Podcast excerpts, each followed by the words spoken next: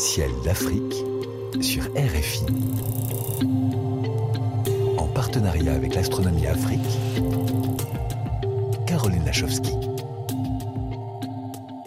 Cher Sylvain, bonjour. Vous êtes en direct avec nous. Je vous en remercie. Racontez-nous ce que l'on pourra voir en cette fin d'année et jusqu'au 15 janvier sur le continent. Bonjour Caroline. Alors côté planète, on se régale toujours avec de jolis rapprochements. Tout d'abord la planète Mars, hein, qui est située dans la constellation du Taureau, qui est encore bien visible toute la nuit. Et à noter qu'il y aura un joli rapprochement serré entre la planète rouge et la Lune dans la nuit du 3 au 4 janvier. Alors côté Jupiter, hein, la planète la plus grosse du système solaire, qui est située dans la tête du Poisson, elle sera encore bien visible en début de nuit et il y, a, eh il y aura un joli aussi rapprochement entre la Lune et Jupiter le 29 décembre au soir.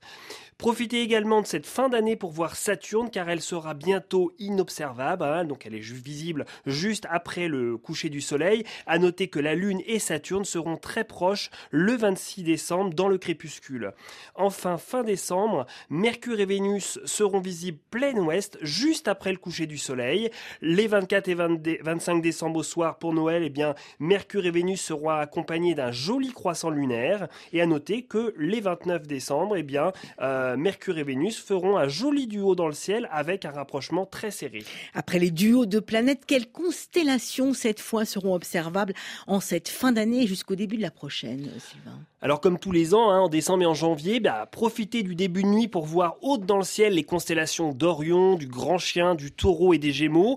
Et puis il y aura aussi les constellations de la poupe, des voiles, de la baleine et de l'Éridan qui seront également bien visibles. Alors ce mois-ci, moi je voulais vous faire découvrir une petite constellation dont on parle peu, la constellation du lièvre. Ah, du lièvre. Voilà, cette euh, constellation, elle est pourtant très ancienne. Hein. Les Égyptiens y voyaient la barque d'Osiris, alors que lui et que Ptolémée, lui, devinait plutôt un lièvre qui était certainement chassé par le chasseur Orion. Alors la forme de la constellation, mm. elle n'est pas très très très convaincante, mais avec un peu d'imagination, quand même côté ouest, vous devinerez la tête du lièvre avec deux étoiles au sommet vers Orion formant les oreilles, et côté est, une forme un peu ovoïde représentant le corps.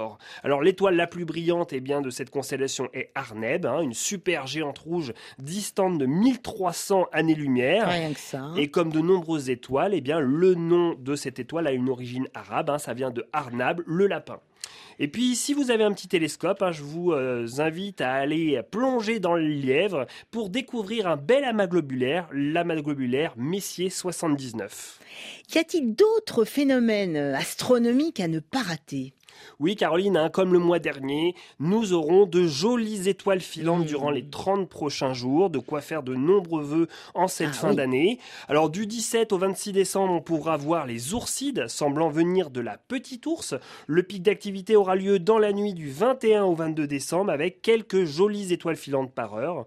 Et puis enfin, pour commencer l'année, vous pourrez observer les quadrantides du 1er au 5 janvier avec un pic d'activité, euh, eh bien avec le maximum la nuit du 3 au 4 janvier. Alors les quadrantibes hein, semblent venir de la constellation du Bouvier et elles sont bien plus actives que les oursides et on devrait voir alors quelques dizaines d'étoiles filantes à l'heure. Sous une pluie d'étoiles filantes, mon cher Sylvain, on va se donner rendez-vous l'année prochaine, le 16 janvier exactement, avec une nouvelle lunette astronomique à gagner sous le ciel d'Afrique, encore une. Hein. Oui, Caroline, encore une. Je vous rappelle eh bien, que cette nouvelle lunette astronomique est de nouveau mise en jeu grâce à nos partenaires SSVI et RFI. Pour participer, c'est très simple. Il suffit d'envoyer sur notre page Facebook L'Astronomie Afrique vos plus belles photos, vos vidéos ou encore un joli texte que vous avez écrit. Et donc le gagnant sera annoncé le 16 janvier.